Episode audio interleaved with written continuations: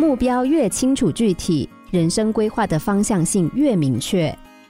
一条大街上有三家小吃店，第一家在门口挂了一个牌子，上面写着“本店是全国最好吃的小吃店”。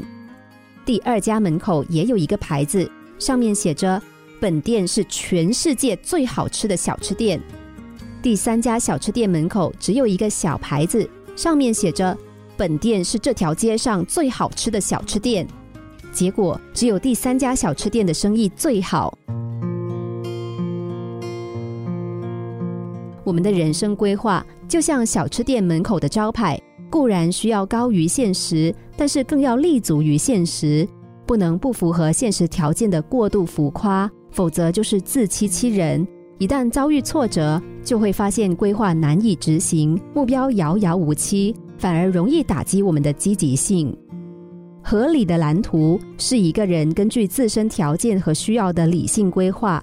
只有让规划立足于现实，尽可能的合理客观，对于什么时候实施、什么时候完成，都有时间和时序上的妥善安排。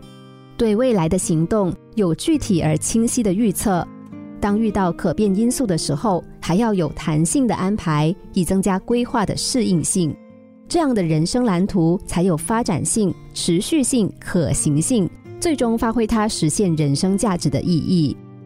我们的人生啊，就是一条单行道，只能够前进，不能折返。做好人生规划，才能够没有遗憾。一个人哪怕没有宏伟的梦想。至少也要懂得对自身有限资源进行合理的配置，对未来的发展做出预先的策划和设计，这样按照自己规划前进的人生，至少是无愧于心的。